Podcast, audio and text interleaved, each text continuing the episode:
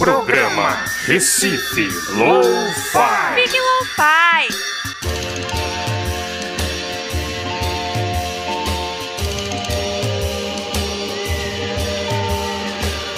Saudações! Estamos começando mais um programa Recife Lo-Fi aqui pela Freicanec FM, o programa Recife Lo-Fi, que é uma produção da sociedade civil para a Freicanec FM, a rádio pública do Recife, e tem incentivo do Fundo Pernambucano de Incentivo à Cultura, Funcultura. Bom, meu nome é Zeca Viana e a gente vai passar uma hora aqui ouvindo música independente de Pernambuco, do Brasil e do mundo. Se você tem uma gravação, tem uma banda, manda pra gente através do e-mail recifelofi@gmail.com e segue a gente também nas redes sociais, Facebook e Instagram. E no programa de hoje teremos um especial com essa banda seminal da cena independente nacional, Feline, uma entrevista com Thomas Papon, mas vamos começar de música Feline aqui no Recife Lo-Fi. Programa Recife Low-Fi. Fique Lo-Fi. Em quatro canais, então. É, um pedacinho desse samba. Deixa eu ver esse samba maluco da rapaziada do Grupo Fellini.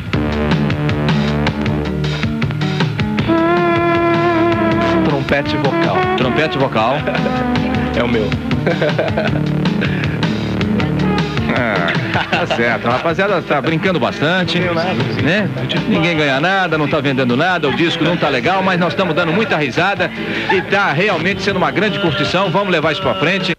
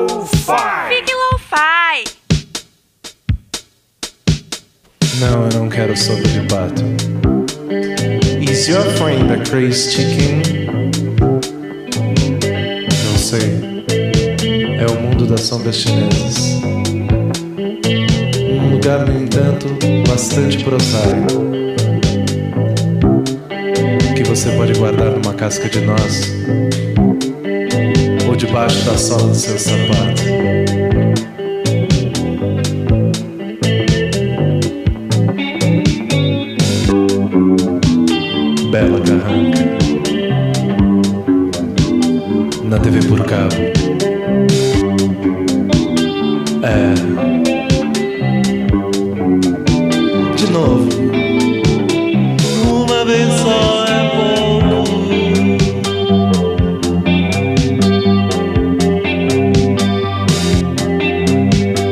Eu sei, não é fácil. Você fez aquela famosa viagem de gaiola pelo São Francisco. E agora, algo atrás, cercada de bandidos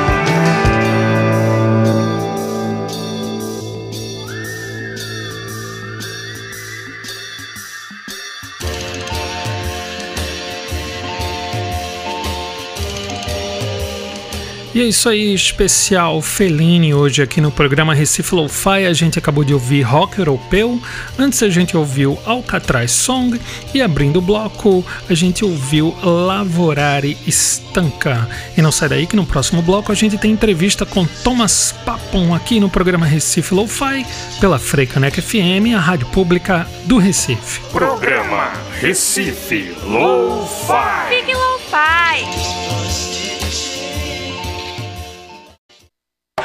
101,5 Frei Caneca FM.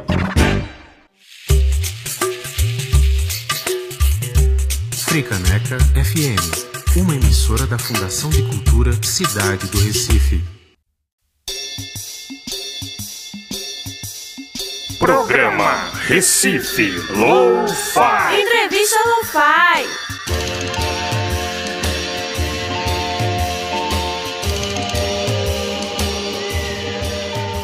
E já estamos de volta com o programa Recife Lo-Fi aqui pela Freicanec FM, a rádio pública do Recife, especial Fellini. Hoje temos o prazer de receber aqui é, o jornalista, pesquisador e músico é, e fundador do Fellini, Thomas Papon. E aí, Thomas, tudo bom? Prazer ter você aqui no programa Recife Lo-Fi. Olá, Zeca. Olá, pessoal de Recife, né? Um forte abraço aqui de Londres. É um prazer estar aqui com vocês. É isso aí, lembrando que a gente está fazendo a entrevista via WhatsApp, essa conexão em Recife Londres, com Thomas aqui. E Thomas, é, para começar o papo, a gente vai falar dos discos, da, da, das produções, né, das gravações caseiras também. É, mas para começar, é, me fala um pouco, é, você é filho de pais alemães, né? Como foram as tuas primeiras é, experiências com música? Ah, as minhas primeiras experiências foram com a discoteca dos meus pais, a coleção de discos deles que minha mãe comprava. É, os meus pais são alemães, eles mudaram para o Brasil. Meu pai trabalhava numa multinacional alemã e ele foi trabalhar em São Paulo. Ele chamou a namorada que era minha mãe, ele, elas eles se casaram em São Paulo. E, e, e, enfim, eu nasci em São Paulo e, e os e, e, e, os discos que eu via, num primeiro momento, eram os discos que eles tinham, né? Que era aquela mistura de, de europop, né? De pop europeu com é, música clássica, jazz, o, o, e, e, dois discos de rock. o Willie and the Poor Boys, do Creedence Clearwater Revival, e o Sgt. Peppers, dos Beatles, né? E um monte de compactos. Enfim, essa coleção é, foi importantíssima na minha formação musical e ela era tão eclética que me tornou um cara eclético também. Eu ouço de tudo. Tenho preferência por rock, música eletrônica, mas eu, eu ouço de tudo. Inclusive o Taiguara tem, tem um, um lugar especial aí, né? No, no, teu coração e na tua, na tua discoteca aí. É, o Taiguara entrou assim na, na, tua, na tua formação assim, de, de ouvinte também nessa época ou foi depois? Então, o, o, único disco de música brasileira dos meus pais, eles tinham alguns compactos é, de sucessos, né, que, que tocava nas rádios brasileiras. Mas o único disco que eles tinham de música brasileira que eu me apaixonei foi um disco do Caime, Caime e seu violão. E, e eu só fui mais tarde me descobrir a, a, música popular brasileira e me apaixonar por ela pelo Taiguara, porque quando eu tinha uns 12 anos, eu estava num supermercado perto da minha casa, eles tinham uma seção de discos e eu vi o LP Fotografias do Taiguara. E eu gostava de rock na época, era uma capa assim, tal Taiguara, assim, um, um retrato dele todo cabeludo, bem hippie, assim. Eu achei tão legal a capa que falei, nossa, esse cara deve ser legal. E, e, e, enfim, eu adorei o disco, comprei outros discos do Taiguara. E o Taiguara foi a minha entrada, né, para MPB, que depois eu fui comprar discos do Milton, do Egberto Gismonte, e, e, por aí vai, né? Aí eu comecei a ir em show também, quer dizer, e, e sempre continuei ligado uh, no Taiguara, mas na verdade ele gravou o Imira Tairipi, acho que em 76, e depois disso eu perdi interesse. Mas essa fase é, da, da música popular brasileira dos anos 70, que é quando eu me apaixonei pela música popular é, pela música brasileira, é, até hoje é, eu considero um dos períodos mais ricos da, da música brasileira, né?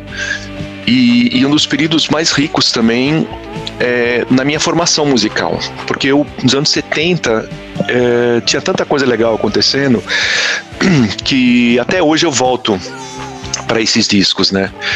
E, e, os discos de música brasileira dos anos 60 e 70 eu considero assim um, um, um tesouro absurdo. Inclusive coisas de Recife, né? Como, por exemplo, os discos do Alceu Valença, que, que, que eu acho absolutamente maravilhosos. E também do Quinteto Armorial. Foram discos importantíssimos na minha formação. Pois é, e a gente tinha falado também sobre o Sátiva, né? Do Lula Cortes e, e Laílson. E, Tomás, me fala uma coisa. É, para tu, assim, foi importante é, a rádio nesse período também. Tu, tu curtia escutar a rádio ali nesse finalzinho dos anos 70. Como era, assim, a, é, essa formação da rádio também, além dos discos, para tu, assim? A rádio não foi tão importante assim. É, apesar de, de naquela época né, não existia internet e, um, o fluxo de lançamentos musicais era lento, né? As coisas saíam na Europa e nos Estados Unidos, só algumas dessas coisas é que chegavam ao Brasil. E eu tive a sorte de, de meu pai a negócios ir muito para a Alemanha, né? E eu, ele sempre ia levando listas que eu fazia para ele me trazer é, discos, né? Mas é, o problema é que é, as rádios não tocavam muita música que me interessava, né? Havia ali um programa ou outro específicos de rock que foram muito importantes. Eu lembro no programa da, da rádio, acho que da Rádio Cultura FM, que, que devia ser um programa, acho que diário, mas de uma hora só. E eu conheci Frank Zappa nesse programa. Frank Zappa é um cara que foi super importante também para mim. E David Crosby também eu vi nesse programa. Mas eram exceções esses programas, porque a, a mesmo tipo de MPB que eu gostava, Egberto, uh, ou, ou, coisas uh, um pouco mais uh, experimentais, essas coisas não tocavam nas rádios, né? E então acho que rádio não teve assim um papel tão importante assim. Um, as pessoas tinham que se virar, né, para se informar. Esse, essa que é a grande verdade. Hoje em dia você é sobrecarregado de informações. Naquela época, para você saber o que estava acontecendo na Europa, nos Estados Unidos, é, tinha aquelas poucas revistas, né, de música. Tinha a revista Pop no primeiro momento. Um, bem mais tarde teve a Bis mas era difícil mesmo. E, e as pessoas se viravam. E como é que surgiu o teu primeiro interesse assim de, de não só ouvir música, mas também assim de tocar? Porque tu, a gente vai falar um pouco sobre isso, né? É, primeiro é, passou pela bateria, depois o baixo, produziu também, passou para guitarra também. Mas como foi que surgiu essa, essa vontade assim de, pô, eu também queria fazer um som. Olha, isso aí veio cedo, viu?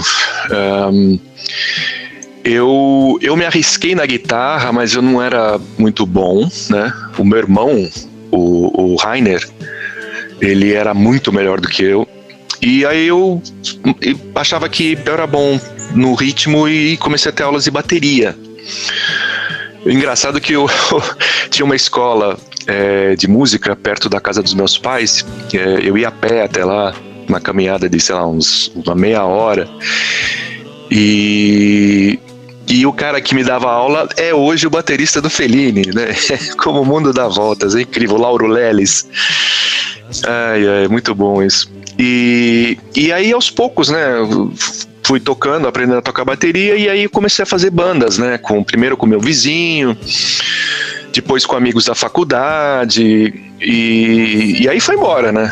Aí você vai criando. Quanto mais bandas você toca, você cria uma rede de contatos, e, e, e chegou uma época em que as pessoas dessa rede de contato sabiam que eu era chegado em New Wave, né? Pós-punk New Wave. As pessoas não sabiam direito o que que era. Tipo, nós estamos falando final dos anos 80, uh, início dos anos 80, final dos anos 70, né? As pessoas nem sabiam direito o que era, mas eles sabiam, as pessoas sabiam que eu gostava de New Wave. E, e nessas e nessa e, e, e, com essa informação se espalhando pelas redes, eu recebi um telefonema um belo dia do Miguel Barella, que era um cara que eu não conhecia. Eu sabia que ele namorava a irmã do baixista de uma banda que eu tinha tocado. Esse baixista sabia que eu gostava de New Wave, ele sabia também que o Miguel também gostava e era ligado em New Wave. Então o Miguel me ligou um belo dia me convidando para tocar bateria na Gangue 90. O Miguel já estava tocando na Gangue 90, é, do Júlio Barroso, né? Gangue 90 e as Absurdetes. E essa amizade com o Miguel meio que acabou Uh, levando à formação da minha primeira grande banda, né, os Voluntários da Pátria. Antes disso, eu já tinha tocado na, na faculdade, na ECA, com alguns amigos, né? Com pessoas com quem eu faria bandas mais tarde. É, mas eram bandas, assim, que a gente fazia cover e tal.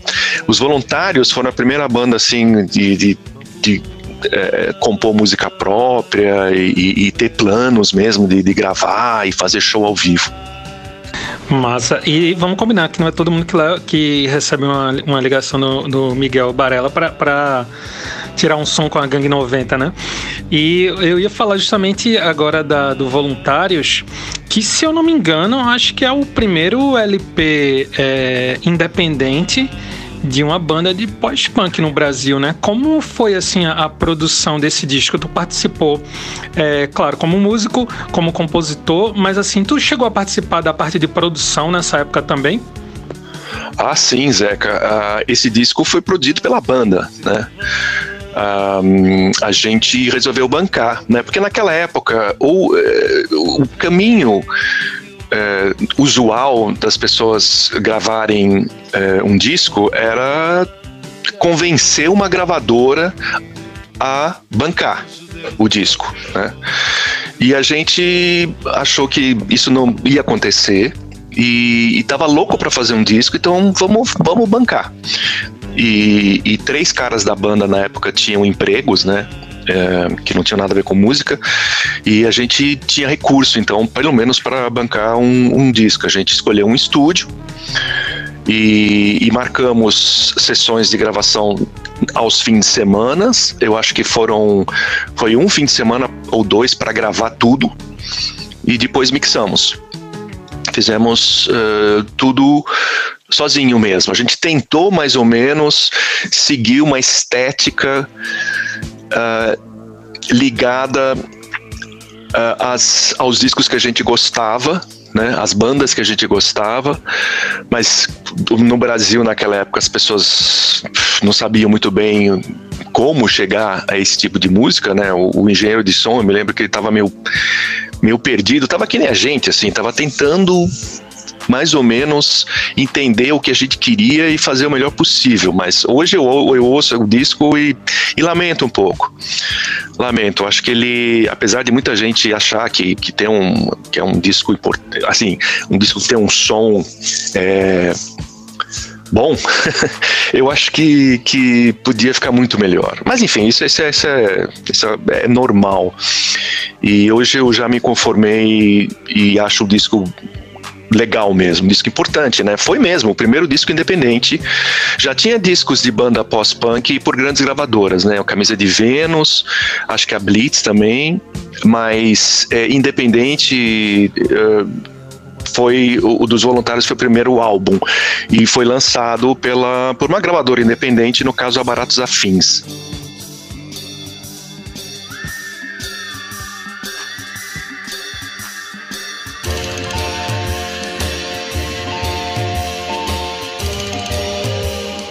Programa Recife Lo-Fi. Fique Lo-Fi.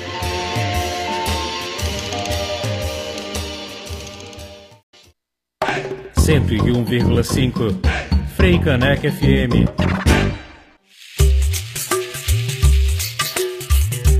Fricaneca FM, uma emissora da Fundação de Cultura Cidade do Recife. Programa Recife Lo-Fi. Entrevista Lo-Fi.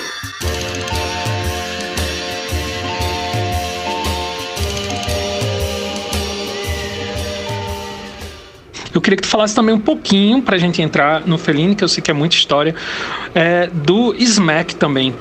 Que eu cheguei a ouvir um pedacinho de, de uma de uma gravação de ensaio, né? Que eu acho que nunca foi lançado, né? Tem uma gravação de ensaio que é bem legal, achei bem legal, acho que nunca foi lançado.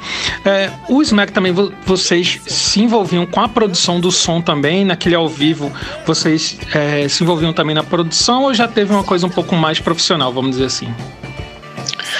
O SMEC, é, bom, a gente tirou proveito da experiência dos voluntários da pátria e, e o Calanca da Baratos Afins, é, que tinha, enfim, lançado o disco dos voluntários, topou bancar uma sessão com o SMAC.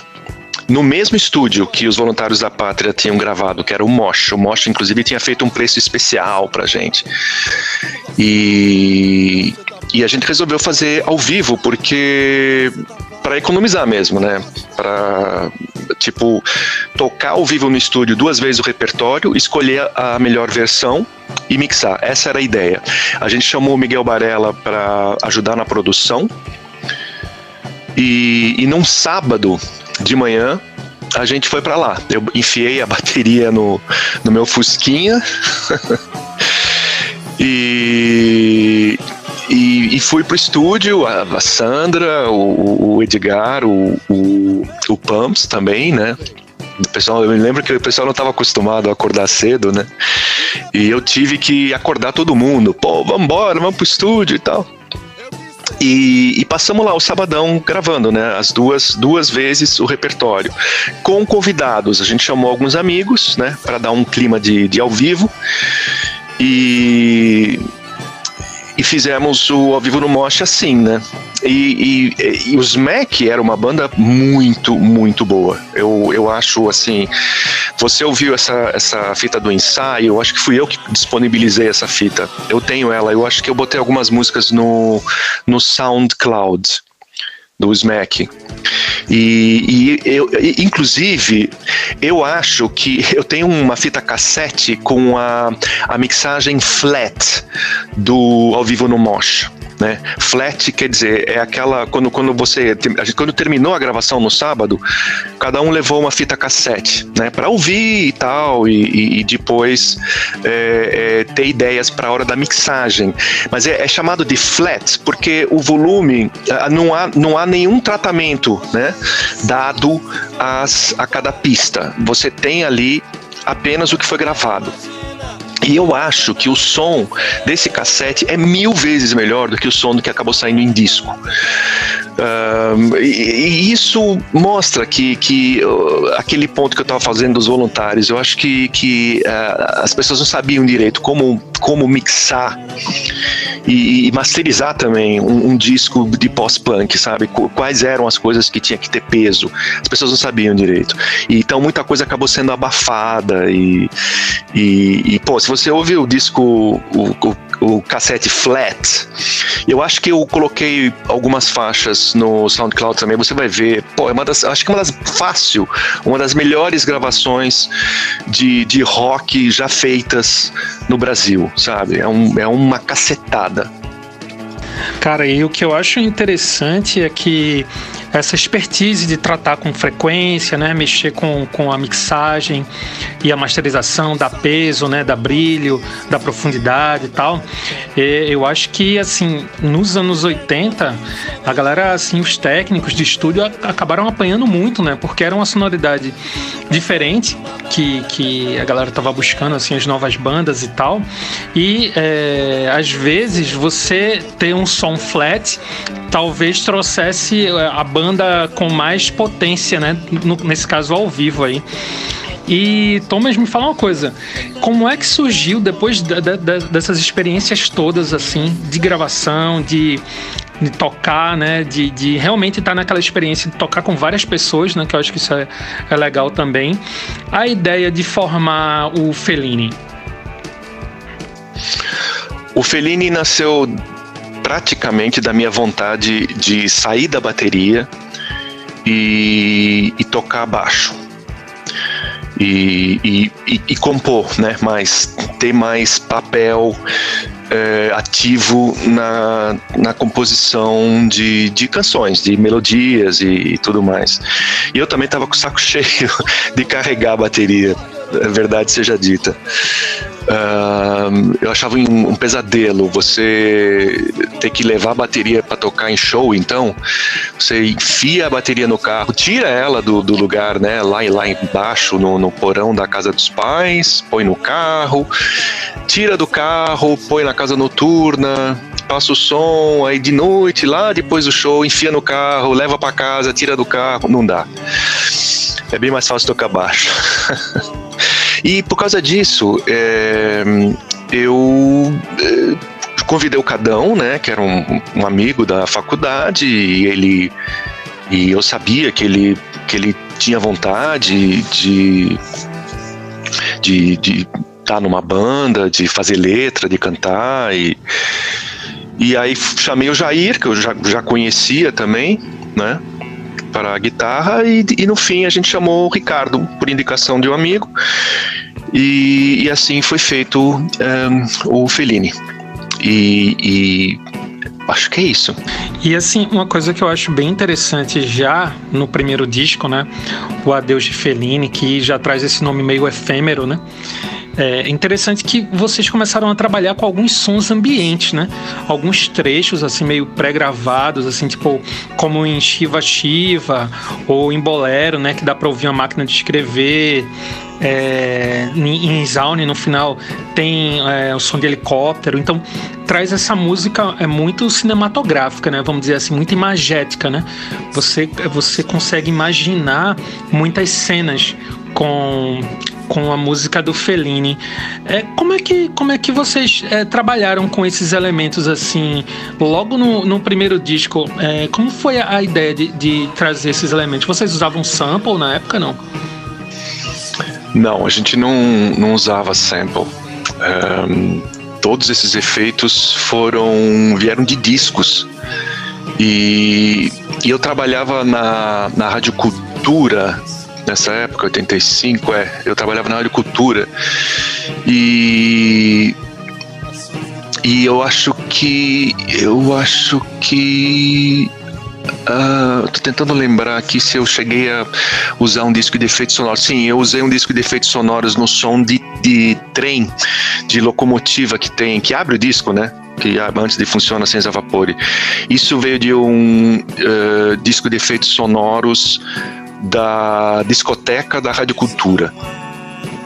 O disco da, do Galo, o disco do Galo não, o som do Galo que canta em, nessa mesma música é, é, vem do Sgt. Peppers, vem do, do Galo de Good Morning, no começo de Good Morning. Uh, que mais? Uh, tem um barulho de helicóptero também Soina, que você citou, e também veio do disco de efeitos sonoros.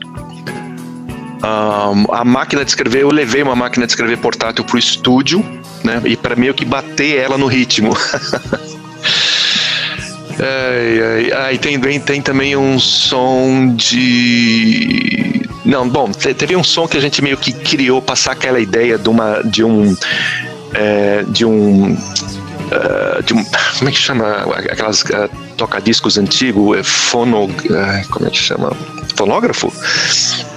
enfim, de, um, de uma uh, de um toca-discos antigo tocando e repetindo, sabe quando a agulha é, é, é, fica presa numa música e repete o tempo todo, né? A gente queria criar esse efeito para a gravação de uma menina falando a guerra acabou, a guerra acabou, em outro endereço, outra vida, né?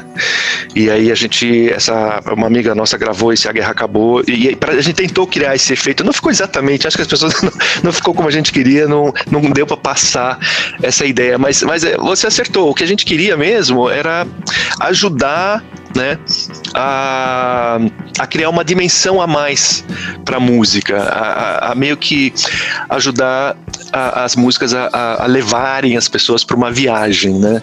Para uma viagem, acho que, que as letras, acho que ajudou muito a, a, criar clima para as músicas. Mas foi tudo analógico, né? Aliás, é, Fellini é uma banda essencialmente analógica, até hoje, assim. A gente, acho que o, o mais perto que a gente chegou do, do digital foi usando usando ritmo eletrônico, né? Que, que se, é, se é que dá para dizer que é digital isso, né? Que louco isso, né? Porque acabou meio que funcionando como um, um, laboratório também, né? A banda meio como um laboratório assim de pesquisas sonoras. E em 86, quando vocês lançam Fellini Só Vive duas vezes, que eu acho que esse aí tá facilmente aí nos meus top 10 de melhores discos já lançados, cara. É, vocês gra... Esse disco daí, ele, ele é muito interessante porque vocês gravaram na, na tua sala, né? Aí no caso só, era um, só era você e o Cadão mesmo. E tu assumiu realmente toda a produção né, do, do, do disco. É, me fala um pouco é, como foi a produção desse, desse, desse segundo disco. Inclusive até o gato, o gato Mitsu aparece, né? Como é que é essa relação do amadorismo, vamos dizer assim, o amadorismo no melhor sentido, né? Que é aquele que ama, né? O amador e o profissionalismo, assim. Como é que como é que tu vê essa tensão? É, para vocês decidirem, pô, a gente vai trabalhar e vai gravar esse disco em casa mesmo. Bom, de fato a gente podia ter gravado esse disco num pequeno estúdio, né? E mas eu acho que o, o que importou foram alguns fatores. Primeiro, uh, uh, o conforto e a, e a praticidade de você gravar em casa, né? E isso veio porque eu tinha comprado pela primeira vez um porta estúdio, né? Para quem não sabe, é um é um gravador é, quatro canais em que a matriz é gravada num cassete. Né? Você tem quatro canais à disposição e você grava num cassete.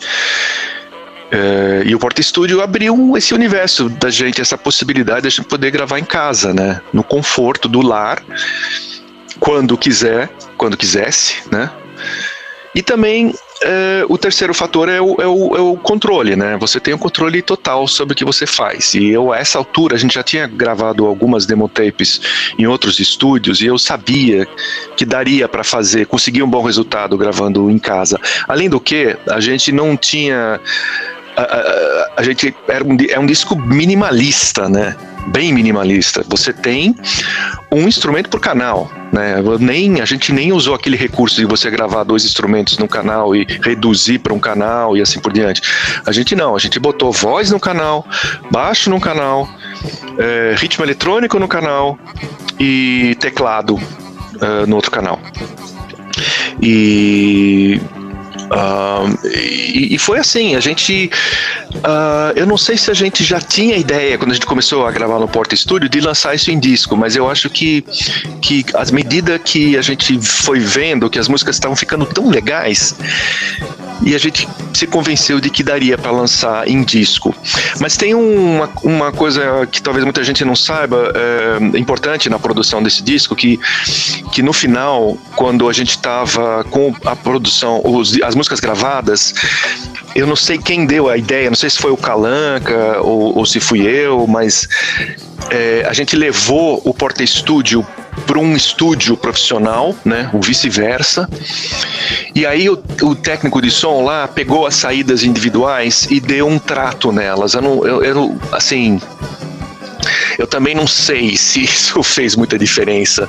Talvez tenha dado um pouco mais de peso para a gravação toda. Mas eu só sei que hoje em dia, se. Porque eu tenho essas fitas até hoje, as fitas cassete matriz, eu tenho elas. E se eu quiser é, eu mesmo remixar elas, e remasterizar, eu posso fazer sozinho, eu mesmo. Eu tenho certeza que, que o resultado final não vai ser tão diferente do, do que saiu em LP.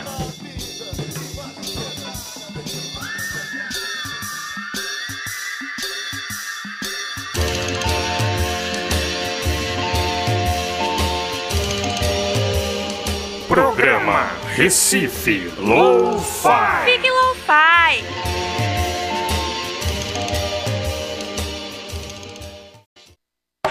Cento e um vírgula cinco Frei Caneca FM.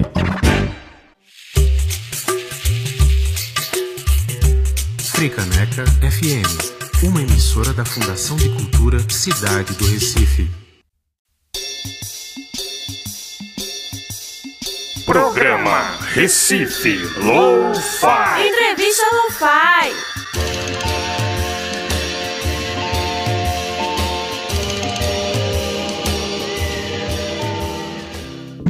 É, como é que foi essa, essa, essa história? Tu pode assim tentar resumir, porque o disco foi para lá no John Peel, né? Ele tocou no programa o, o outro endereço Outra Vida na BBC, né? Conta como é que foi essa história pra gente aqui da, da aqui na Frecaneca.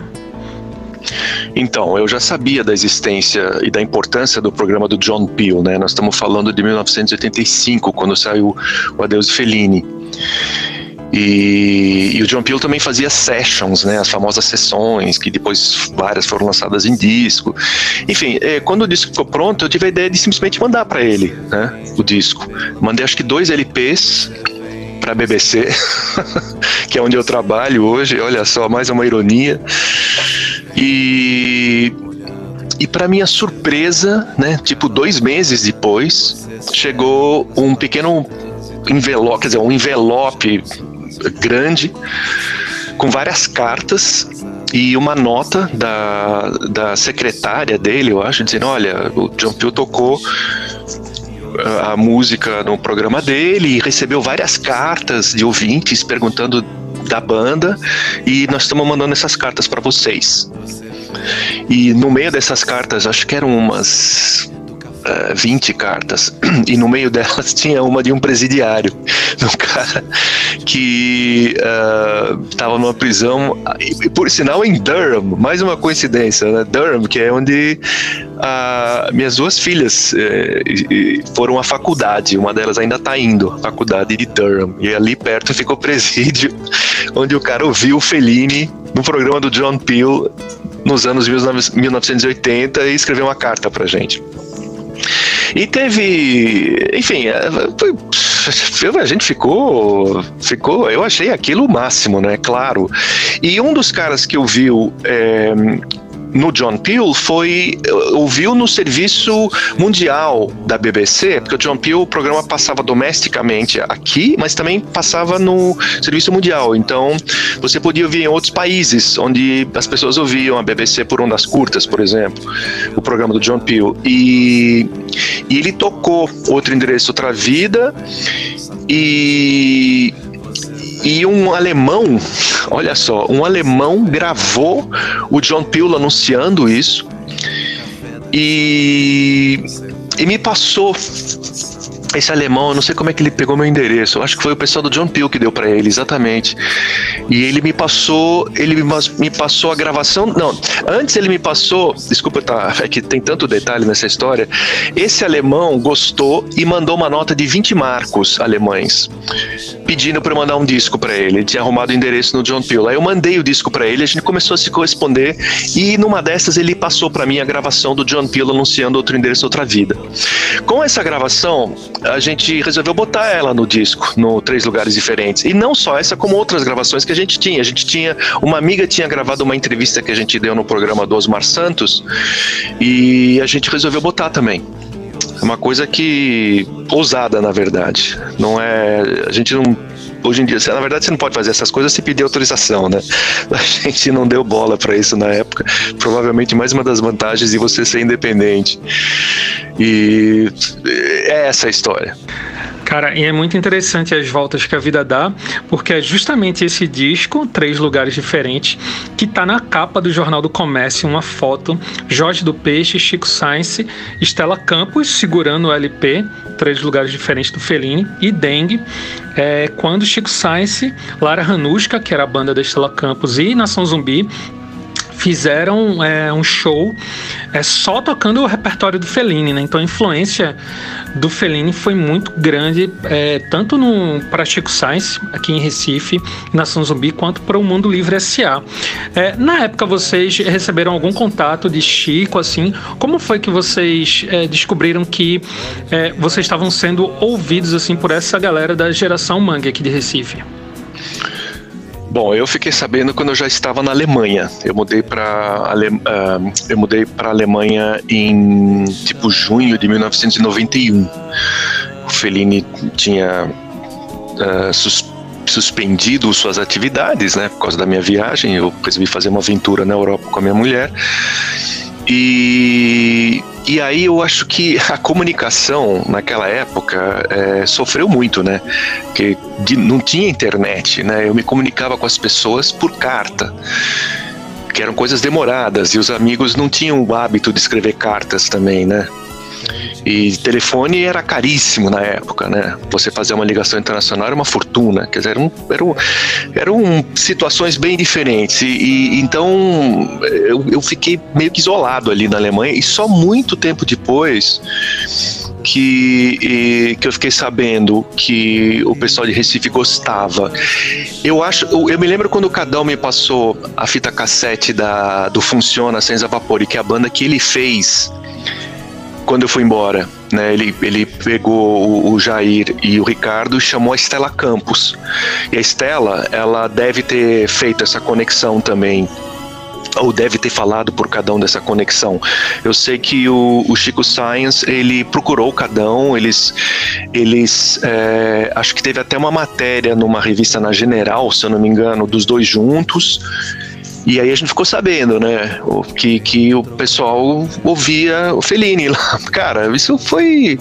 Eu achei demais, assim. Até hoje eu, eu tenho um imenso, imenso. Acho que uma das coisas que mais, mais orgulho que eu tenho no som do Fellini é esse. De, de, das pessoas, não só em Recife, a gente teve fãs do Nordeste inteiro, no Brasil inteiro, na verdade.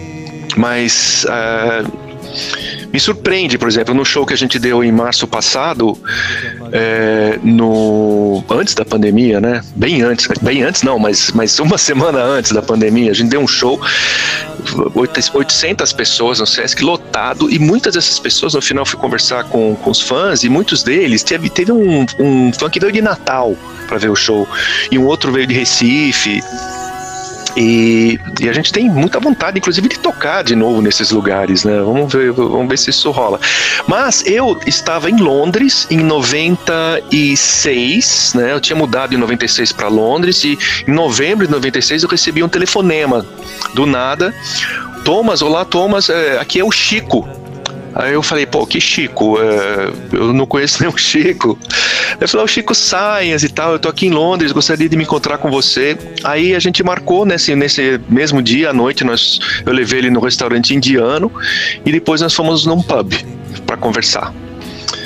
E dois meses depois, ou três meses depois, infelizmente, ele teve aquele acidente fatal de carro. Mas foi, foi muito agradável e, e, pô, você não é todo dia que você vai encontrar um cara, músico também, que, que é quer saber como é que você fez aquelas coisas e, e, e, e né, e, você tá conversando com um fã. É muito legal isso.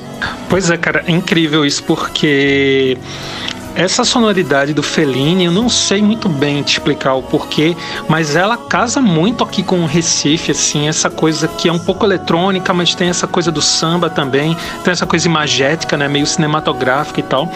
E eu não sei se tu sabe, mas é, Chico gravou pela primeira vez a cidade numa pegada que lembra muito o Fellini no, num projeto que ele, que ele fez com o H, HD Mabuse, né? Eles criaram um projeto chamado Bom Tom Rádio que é como se fosse realmente um, um, um home studio, né?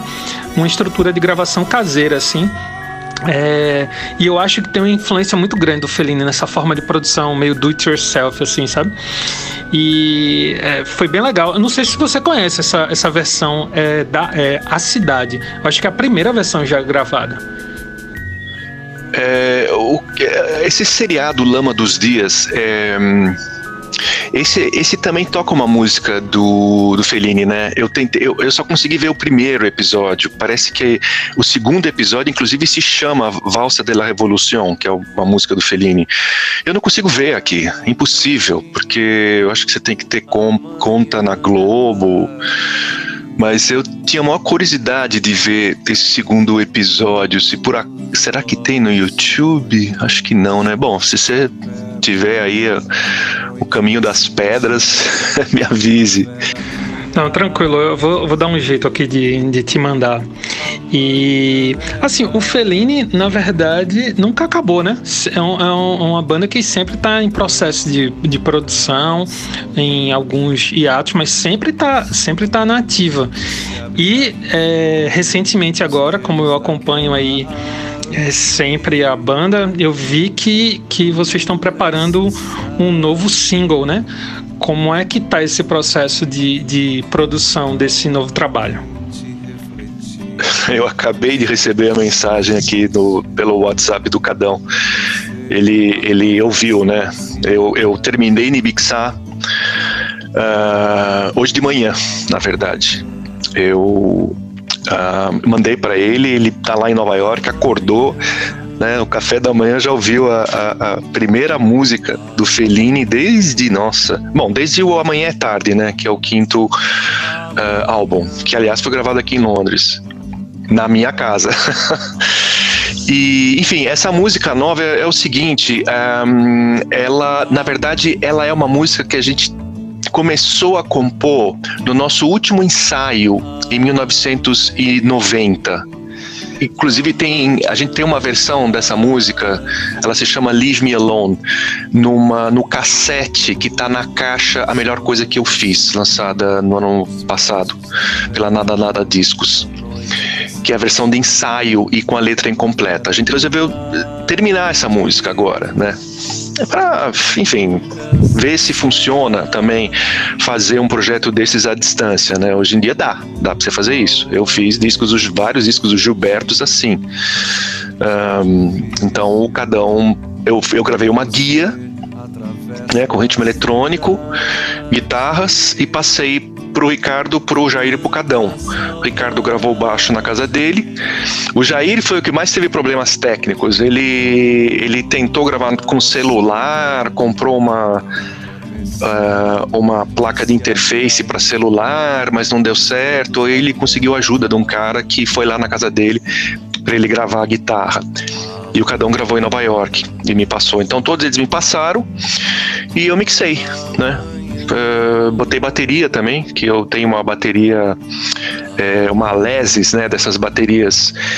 É, enfim, não é exatamente uma bateria eletrônica porque você não programa ela, você toca ela, né? Você tem ali os tambores, são pads, né? E, e ficou legal, ficou pronto. Eu não sei direito ainda o que, que a gente vai fazer a partir de agora, estou esperando a opinião dos outros dois caras. Mas a gente continua aí fazendo nossas aventuras independentes, low-fi, gravadas em casa. E quando o single estiver pronto aí, só é mandar pra gente que a gente toca aqui no programa Recife Lo-Fi. É, pô, eu queria te agradecer imensamente aqui a presença no, no programa. Como tudo que é bom, passa rápido. A gente teria que ter uns dois, três programas aí para falar de tudo, né? Falar do De Gilberto também. A gente tem que fazer um programa especial. É, e queria te agradecer, Thomas, aqui pela presença no programa Recife Lo-Fi. Olha, Zeca, foi um privilégio para mim. É, ontem eu ouvi uns quatro programas e, e fiquei extremamente surpreso. Um, positivamente surpreso. Achei o nível das bandas tão bom. E alguns nomes que me ocorreram, eu até guardei Samambaia, né? Que era um negócio meio meio disco, meio meio Daft Punk, sei lá, o Janira, uma música estranha de um grupo com nome ótimo, Prensado Paraguaio, ou Paraguaio Prensado, sei lá. Cara, amei o programa e vou ouvir sempre. É, acho que, que Recife continua sendo um polo de, do que há de melhor de música nova brasileira, né? O Recife e o Rio de Janeiro agora. O Rio de Janeiro também está com umas bandas ótimas. É isso, foi um grande prazer. E um forte abraço a todos aí. E é isso aí, pessoal. Batemos um papo aqui com Thomas Papon do Feline, especial Feline hoje, aqui no programa Recife Lo-Fi pela Freicaneca FM, a rádio pública do Recife.